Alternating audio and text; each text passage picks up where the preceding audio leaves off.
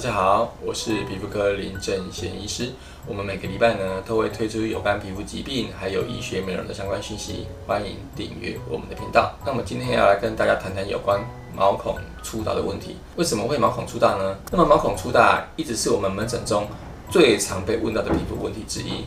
可是在这里呢，我要开宗明义的讲，毛孔粗大其实并不是很好治疗哈，并不是大家想象中的这么容易，更不是擦个什么保养品就可以让毛孔收敛。那么毛孔的功能呢？除了中间是我们的毛发之外，它也负责将皮脂腺分泌的油脂排出来，让这些油脂在皮肤上形成一层保护层，达到保湿还有隔绝外界可能有害物质的这些功能。所以呢，毛孔的存在对我们是好的。在大多数的情况下呢，它不是一种皮肤病，只是如果毛孔太过粗大的时候，可能有人会觉得影响美观，或者会觉得说，诶，好像不太好上妆，或者特别容易卡妆。所以这个呢，比较偏向是美容的问题而已，它并不是一种。皮肤病，所以简单来说呢，毛孔在大多数的情况下是我们皮肤的正常构造，它不是一个异常的组织，而且它肩负着保护我们皮肤的任务。所以你会发现呢，有时候我们打雷射都可以把那种又大又深的凹痘疤给改善了，可是为什么比凹痘疤还要小的毛孔治疗效果却不是很好呢？那是因为啊，我们有时候很难让本来就是正常的组织让它变得更正常。那么毛孔的大小呢，和我们的基因啊、性别啦、种族都有关系。有些人呢，天生他就是零毛孔，但有的呢，他从青春期开始毛孔就一直非常大。一般来说呢，男生的毛孔会比女生大，黑人的毛孔也会比白种人来的大，而白种人的毛孔。又会比亚洲黄种人来得大，所以呢，我们身为亚洲人，其实应该很开心，不是毛孔最大的那个族群。不过呢，这只是一个比较概括性的统计，每个人呢都还是会有一些差异。那么关于毛孔粗大的分类，在学术论文里面有很多种不同的分法哈。但是呢，我比较习惯从我们临床治疗的观点来做一个分类。以下我就简单介绍几种不同的毛孔粗大。第一种类型呢，就是所谓的蠕形螨虫型的这种毛孔粗大。那么蠕形螨虫呢，是我们脸上的一种寄生虫。大概所有的成年人的脸上都会有这个蠕形螨虫的存在，所以大家不用大惊小怪的。但是呢，一般它的数量非常的少，而且安安静静的住在我们的皮肤上面，和我们是和平共存的。可是呢，在某些情状况下，譬如说呢，你可能因为疾病的需要，长期需要使用口服的或是外用的类固醇，导致你的局部的免疫力低下，或者说你保养的方法不是很恰当，有的时也会让这个蠕形螨虫大量的增生，而导致皮肤的问题，像是酒糟啦，这个蠕形螨虫增多所造成的一个皮肤病。那么这个大量的蠕形螨虫呢，它会塞在我的毛孔里面，塞住之后呢，它就把毛孔撑得比较大。这个在我们之前的影片都有讲过，大家可以复习一下哈。那么因为这一类的毛孔粗大，目标非常的明确，所以其实会比较好治疗哈，像这位患者，他就是合并有蠕形螨虫增多的一个酒糟。我们利用苏利达把这个蠕形螨虫杀死之后呢，病人他摸你的时候就不再会有那种搓搓、刷刷还有痒痒的感觉，毛孔因此就会缩得比较小。那么第二种类型的毛孔粗大，我们称为粉刺还有皮脂管丝型的一个毛孔粗大。粉刺还有皮脂管丝，它和蠕形螨虫一样，都是属于有东西塞住毛孔所造成的一个毛孔粗大，但是它们的治疗方法就不太一样了哦。所谓的皮脂管丝呢，它是在毛孔畅通的情况之下，分泌太多的油脂塞在毛孔里面，将毛孔撑到所造成的。大家常常用那种拔粉刺的面膜有没有？其实你拔出来那种一根一根像牙膏状的东西，这些都是皮脂管丝，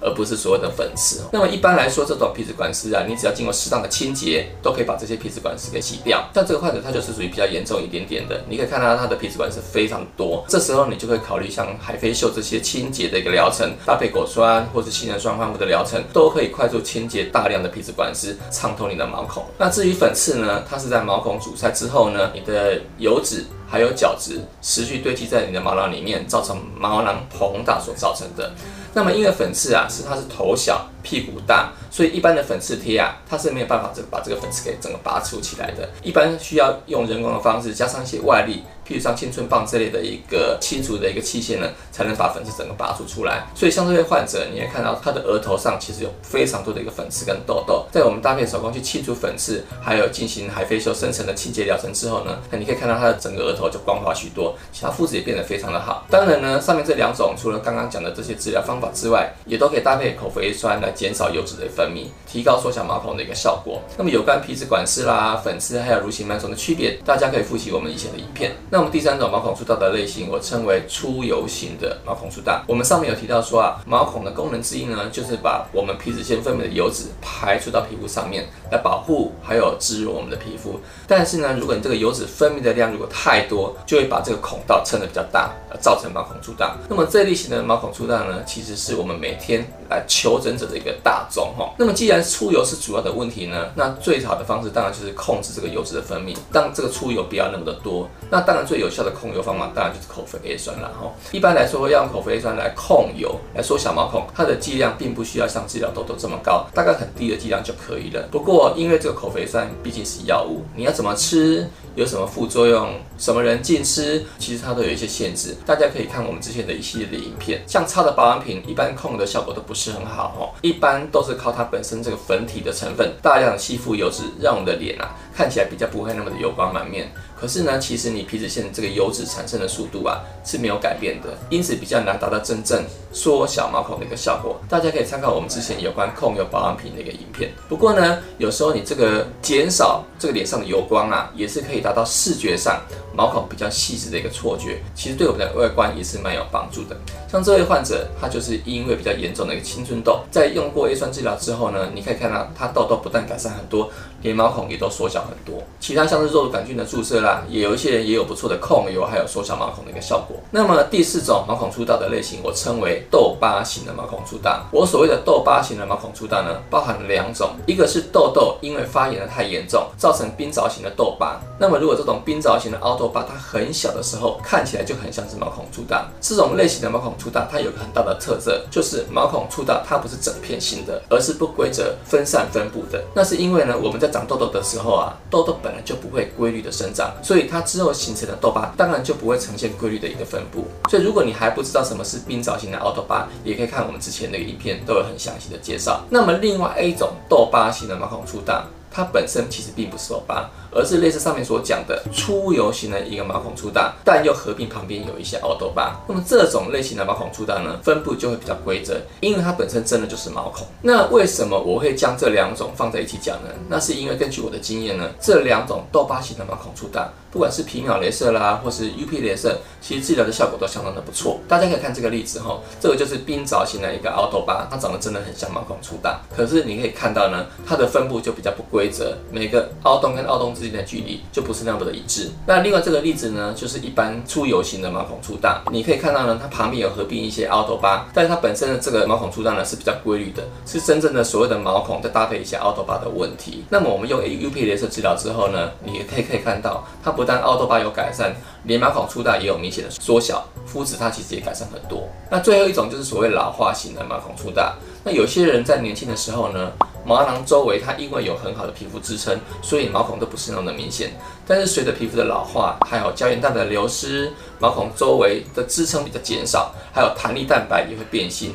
让皮肤比较缺乏弹性。再加上我们年纪大的时候呢，皮肤会比较干燥，比较缺水，所以呢，原本这些把毛囊撑起来的这个组织呢，又因此就会变得松松垮垮的。毛囊缺乏支撑呢，它就会变大。所以有人说啊，老化型的毛孔粗大，它会比较呈现水滴型或椭圆形的一个形状，斜斜的往下走。虽然这不是一定的，但是其实有它的参考价值。但也因为刚刚我们提到的这些老化的原因呢，所以老化型的毛孔粗大常常会合并其他老化的症状，像皮肤干燥的问题啦。皮肤比较没有光泽啦，或者是比较松弛、下垂，还有苹果肌比较塌陷等等，而且让你的法令纹也变得比较明显。所以，针对老化型的毛孔粗大，最重要的在于我们恢复皮肤的年轻状态。那我们其实有很多武器可以选择，包括像电波拉皮、哦，飞梭镭射、皮秒镭射，还有 UP 镭射等等，就可以促进我们胶原蛋白的增生，恢复我们组织结构的弹性，就可以把我们这个毛囊周围松垮的组织给支撑起来。支撑起来之后呢，你毛孔就会跟着比较缩小。像这个案例呢，就是进行皮。皮秒镭射治疗之后的效果，你可以看到它的这个老老化型的毛孔粗大，在治疗之后有很明显的改善。不过呢，要特别注意的一点就是啊，所谓老化型的毛孔，并不是以实际的年纪来区分的，并不是说呢，你年纪大的人就一定是老化型的一个毛孔粗大，它也有可能是从你年轻的时候啊，就一直是油性肌，一直到现在。这时候如果你进行那些所谓抗老化、活化皮肤的一个治疗呢，